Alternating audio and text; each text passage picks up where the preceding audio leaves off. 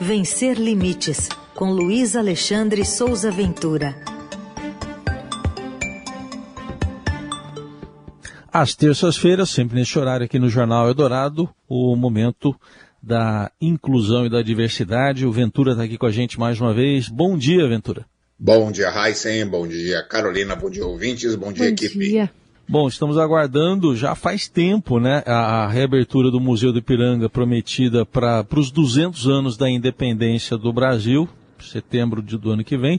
Mas e a independência de quem tem problemas de acessibilidade? Essa aí pode ser resolvida de alguma forma, Aventura? Quais são as novidades que você traz para a gente?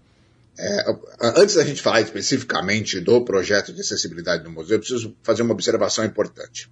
Acessibilidade não é um favor, não é uma benevolência, não é uma opção. Embora esses recursos acessíveis ainda sejam habitualmente tratados dessa forma, como algo secundário, algo que é incluído nos projetos depois da conclusão, se for possível, num formato normalmente de adaptação, acessibilidade é uma obrigação, é uma exigência prevista em lei. E eu estou dizendo isso por quê? Porque para fazer uma reportagem sobre recursos de acessibilidade de um projeto, é para o jornalista, uma decisão precisa ser avaliada de uma maneira mais profunda.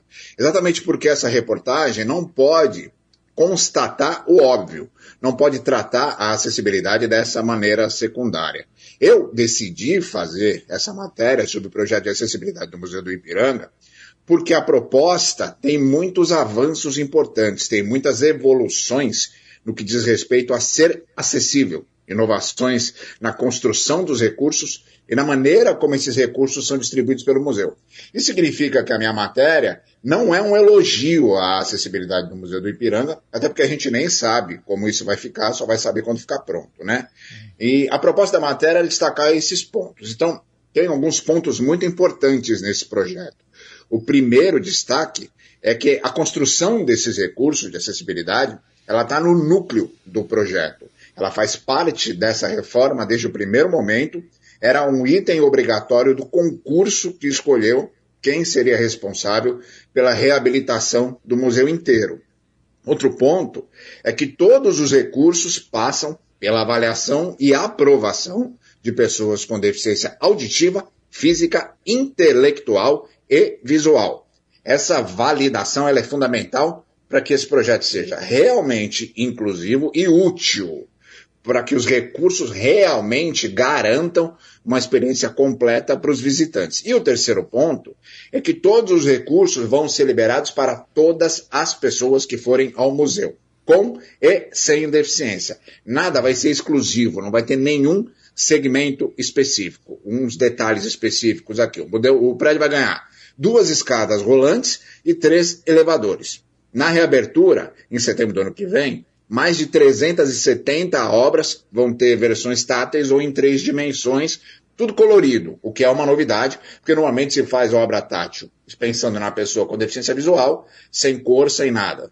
É, vai ter vídeos em Libras, com legenda em português e inglês, vai ter um sistema de audioguia com áudio e descrição, e tudo vai ser usado por todo mundo. Então, em resumo, quando esse museu for reaberto, ele pode se tornar realmente uma referência em acessibilidade e inclusão, e eu garanto, eu confesso a vocês que eu estou bastante ansioso.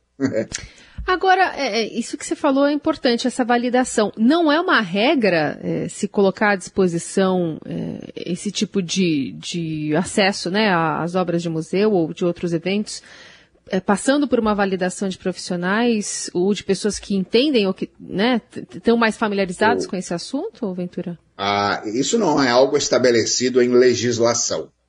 Isso é uma prática de inclusão, digamos, mais atualizada, que faz parte daquela máxima que, eu sempre repito, que é o nada sobre nós sem nós.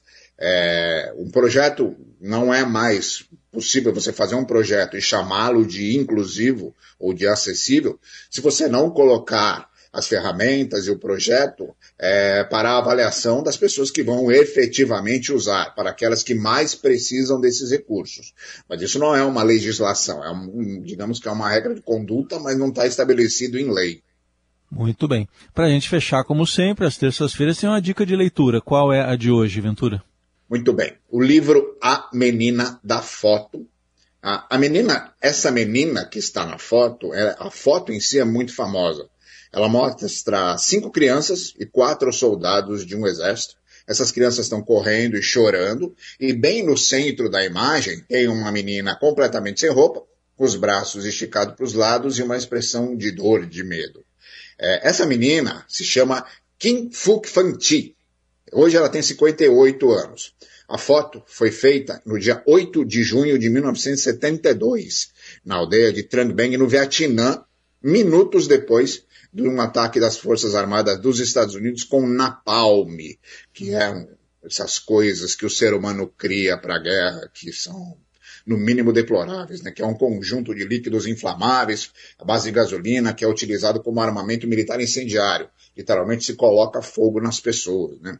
É, é, nesse ataque, a Kim Fook sofreu graves queimaduras nos braços e nas costas, e o livro conta essa história. Hoje ela mora no Canadá. Agora, por que, que isso está relacionado à diversidade, à inclusão das pessoas com deficiência? Porque a Kim Fook se tornou uma pessoa com deficiência, passou por um longo, longo, longo processo de reabilitação que ela relata no livro, e ela também fala sobre religiosidade, fala sobre família, fala sobre política, e fala principalmente sobre aceitação e faz um relato que é chocante sobre os horrores da guerra. Então, A Menina da Foto, de Kim Fook Fan Chi, publicado nos Estados Unidos em 2017, lançado no Brasil em 2018 pela editora Mundo Cristão. Está à venda em diversas livrarias, é fácil de achar, é só fazer uma busca na internet.